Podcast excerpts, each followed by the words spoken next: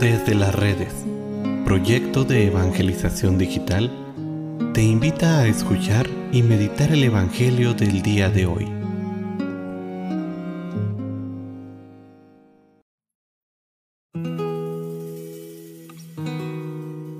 El día de hoy, viernes primero de abril, escuchemos con atención el Santo Evangelio según San Juan. En aquel tiempo, Jesús recorría Galilea, pues no quería andar por Judea, porque los judíos trataban de matarlo. Se acercaba ya la fiesta de los judíos, llamada de los campamentos. Cuando los parientes de Jesús habían llegado ya a Jerusalén para la fiesta, llegó también él, pero sin que la gente se diera cuenta, como de incógnito. Algunos que eran de Jerusalén se decían, ¿no es este al que quieren matar? Miren cómo habla libremente y no le dice nada. ¿Será que los jefes se han convencido de que es el Mesías?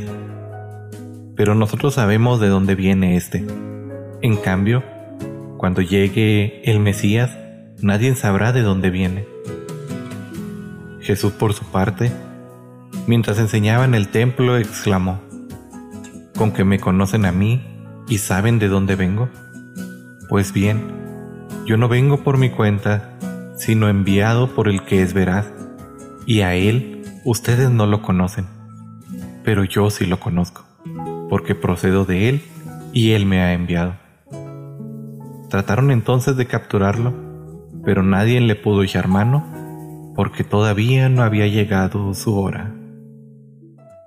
Palabra del Señor. Uno de los elementos que podemos destacar de este Evangelio es el hecho de que Jesús quiere pasar desapercibido. Pues dice que llegó, pero no abiertamente, sino en secreto, como de incógnito. Sin embargo, el resultado es que todo el pueblo se dio cuenta que Él estaba ahí. A pesar de que su idea no era ser visto, el celo por la predicación lo lleva al templo, y ahí todos lo reconocen. Esta es una de las características naturales del cristiano. Es imposible pasar desapercibido. Todo el mundo se da cuenta cuando alguien realmente sigue su fe.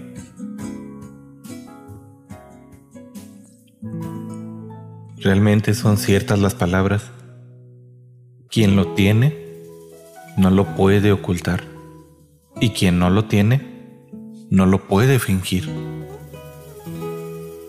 Y es que nuestra vida, los pensamientos, las actitudes, en fin, el ser cristiano, lo descubre a uno como seguidor del Maestro. Su ansia de comunicar el Evangelio lo hace presentarse al descubierto, aun en las circunstancias que parecieran o pudieran ser peligrosas. ¿Qué tanto representas a Cristo en tu vida diaria?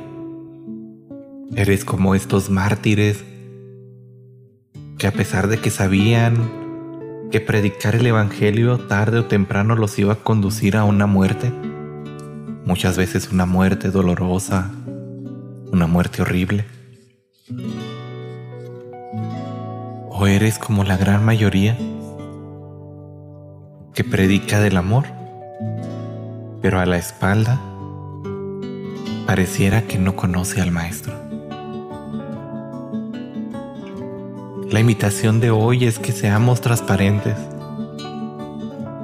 que seamos un verdadero ejemplo vivo de Cristo. Porque es muy fácil reconocer a un cristiano por su amor, por su celo evangélico y por la alegría que da cuando habla de su Señor. ¿Cuál quieres ser tú?